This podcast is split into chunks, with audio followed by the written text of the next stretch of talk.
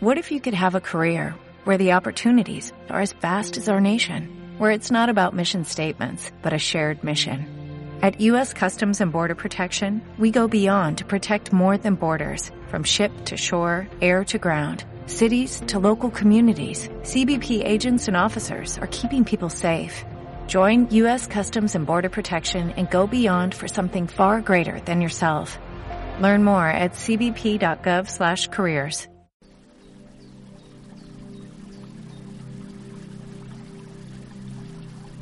Del libro Las enseñanzas de Don Juan, de Carlos Castaneda.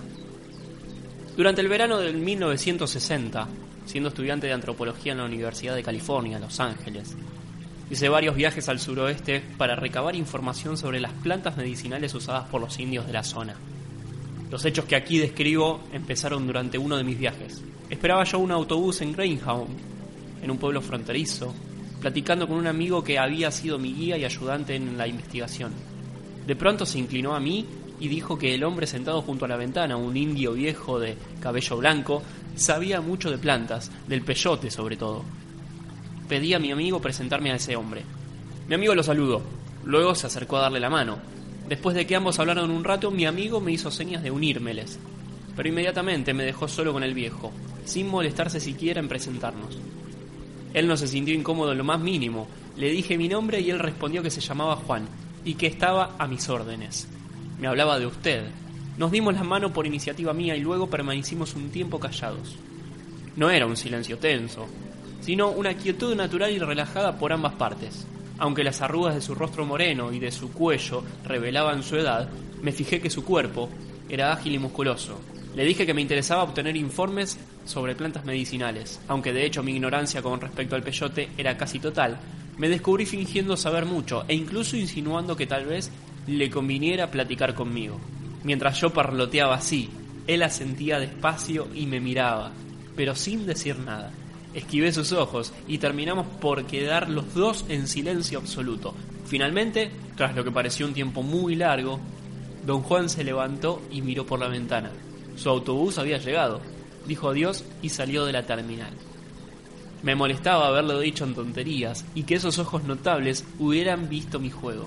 Al volver, mi amigo trató de consolarme por no haber logrado algo de don Juan. Explicó que el viejo era a menudo callado o evasivo, pero el efecto inquietante en ese primer encuentro no se disipó con facilidad. Me propuse averiguar dónde vivía don Juan y más tarde lo visité varias veces. En cada visita intenté llevarlo a hablar del peyote, pero sin éxito.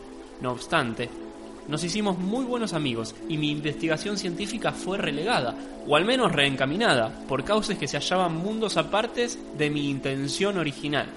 El amigo que me presentó a don Juan explicó más tarde que el viejo no era originario de Arizona, donde nos conocimos, sino un indio yaqui de Sonora.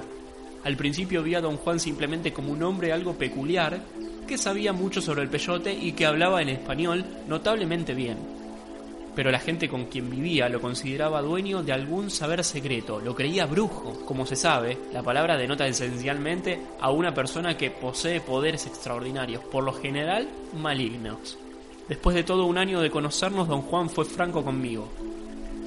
Un día me explicó que poseía ciertos conocimientos recibidos de un maestro, un benefactor, como lo llamaba él, que lo había dirigido a una especie de aprendizaje. Don Juan, a su vez, me había escogido como aprendiz, pero me advirtió que yo debería comprometerme a fondo y que el proceso era largo y arduo.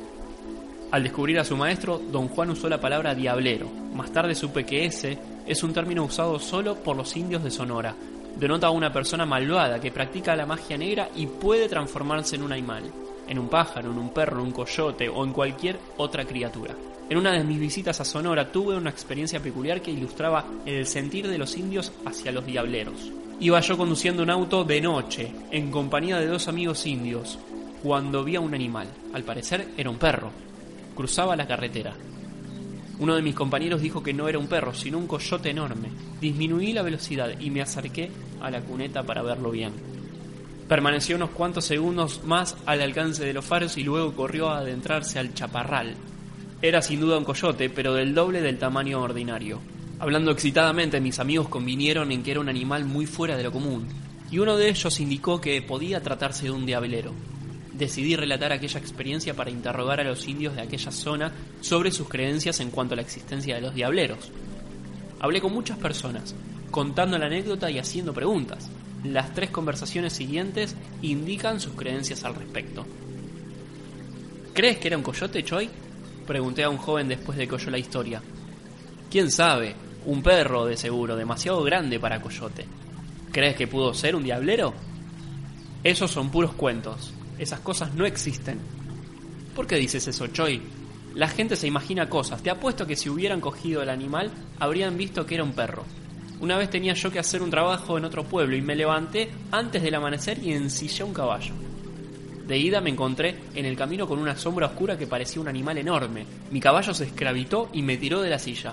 Yo también casi me muero del susto, pero resultó que la sombra era una mujer que iba caminando al pueblo. O sea, Choi, que no crees en la existencia de diableros. ¿Diableros? ¿Qué es un diablero? No sé, Choi. Manuel iba conmigo esa noche y dijo que el coyote podría haber sido un diablero. ¿Tú no puedes decirme qué es un diablero? Dicen que un diablero es un brujo que cambia de forma y toma la que quiere, pero todo el mundo sabe que eso es puro cuento.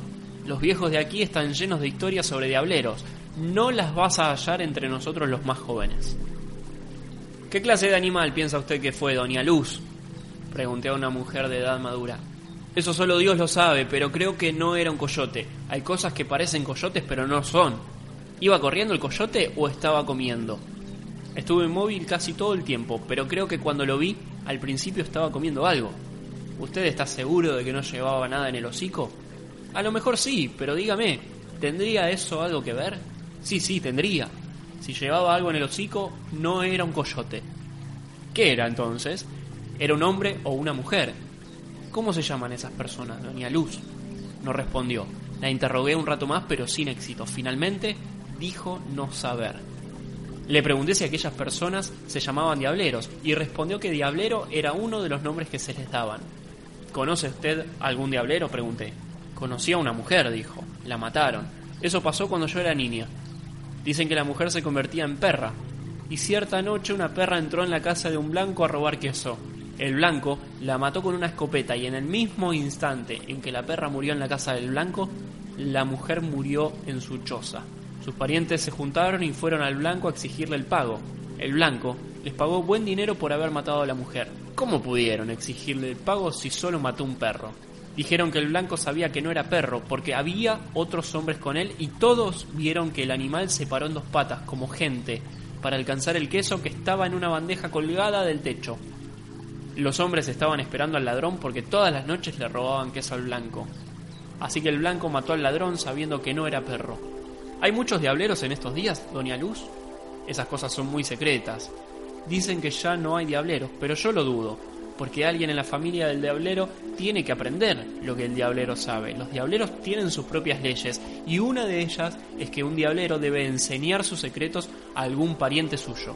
¿Qué cree que era el animal, don Genaro? Pregunté a un hombre muy anciano. ¿Un perro de algún rancho de por ahí? ¿Qué otra cosa? Podría haber sido un diablero.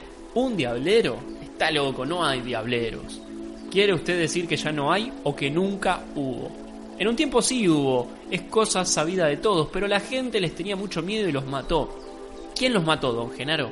Toda la gente de la tribu. El último diablero que yo conocí fue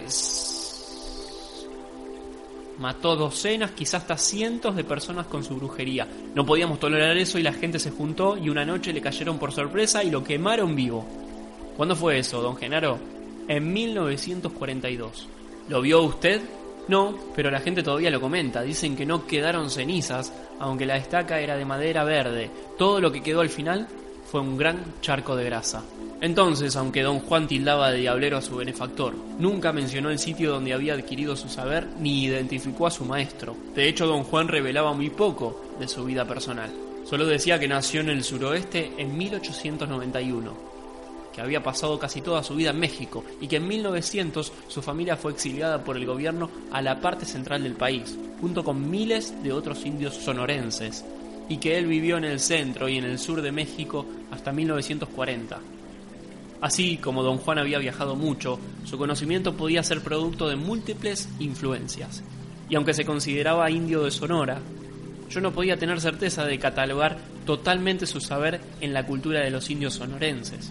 Pero no es mi intención determinar aquí su medio cultural de preciso, y aunque se consideraba indio de Sonora, yo no podía tener certeza para catalogar totalmente su saber en la cultura de los indios sonorenses. En junio de 1961 inicié mi aprendizaje con Don Juan. Anteriormente lo había visto en diversas ocasiones, pero siempre en calidad de observador antropológico. Durante esas primeras conversaciones yo tomaba notas en forma encubierta. Luego, confiando en mi memoria, reconstruía toda la conversación. Pero cuando empecé a participar como aprendiz, tal método de tomar notas se dificultó mucho, pues nuestras conversaciones se referían a muchos temas diferentes. Entonces don Juan me permitió, aunque tras vigorosa protesta, anotar abiertamente cuánto se dijera. También me habría gustado tomar fotos y hacer grabaciones, pero no quiso permitírmelo. Serví como aprendiz primero en Arizona y después en Sonora, porque don Juan se mudó a México durante el curso de mi preparación. El procedimiento que seguí fue verlo durante unos cuantos días cada determinado tiempo. Mis visitas se hicieron más frecuentes y más largas durante los meses del verano de 1961, 1962, 1963 y 1964. En retrospectiva, pienso que este método de conducir el aprendizaje impidió que la enseñanza fuera completa, porque retrasó la venida del compromiso pleno indispensable para convertirme en brujo. Sin embargo, el método fue benéfico desde el punto de vista personal, porque me dio un poco de distancia y eso fomentó a su vez un sentido de examen crítico que habría sido imposible de lograr si yo hubiese participado continuamente, sin interrupción. En septiembre de 1965 interrumpí voluntariamente el aprendizaje. Varios meses después de mi retirada, medité por primera vez la idea de ordenar sistemáticamente mis notas de campo. Como los datos que había reunido eran bastante voluminosos e incluían mucha información miscelánea, empecé a tratar de establecer un sistema de clasificación. Eso no era lo que yo deseaba. Durante los meses siguientes a mi abandono del aprendizaje, necesité comprender lo que había experimentado. Y lo que había experimentado era la enseñanza de un sistema coherente de creencias por medio de un método pragmático y experimental. Desde la primera sesión en que participé se me había hecho manifiesto que las enseñanzas de don Juan poseían cohesión interna. Una vez decidido definitivamente a comunicarme su saber, procedió a hacer explicaciones por pasos ordenados, Descubrir ese orden y comprenderlo resultó para mí una tarea de extremo difícil. Mi incapacidad de lograr una incomprensión parecía haber nacido del hecho de que, tras cuatro años como aprendiz, seguía siendo un principiante. Resultaba claro que el conocimiento de don Juan y su método de transmitirlo eran los de un benefactor, pues así mis dificultades para comprender sus enseñanzas debieron de ser análogas a las que él mismo experimentó. Don Juan aludía a nuestra similitud como principiantes en comentarios incidentales sobre la incapacidad de comprender a su maestro durante el propio aprendizaje. Tales observaciones me llevaron a creer que para cualquier principiante, indio o no, el conocimiento de la brujería se hacía incomprensible por las características extranjeras de los fenómenos que el aprendiz experimentaba. Personalmente como occidental, Dichas características me resultaron tan ajenas que me fue prácticamente imposible explicarlas según mi propia vida cotidiana y me vi forzado a concluir que sería inútil cualquier intento de clasificar mis datos de campo en mis propios términos.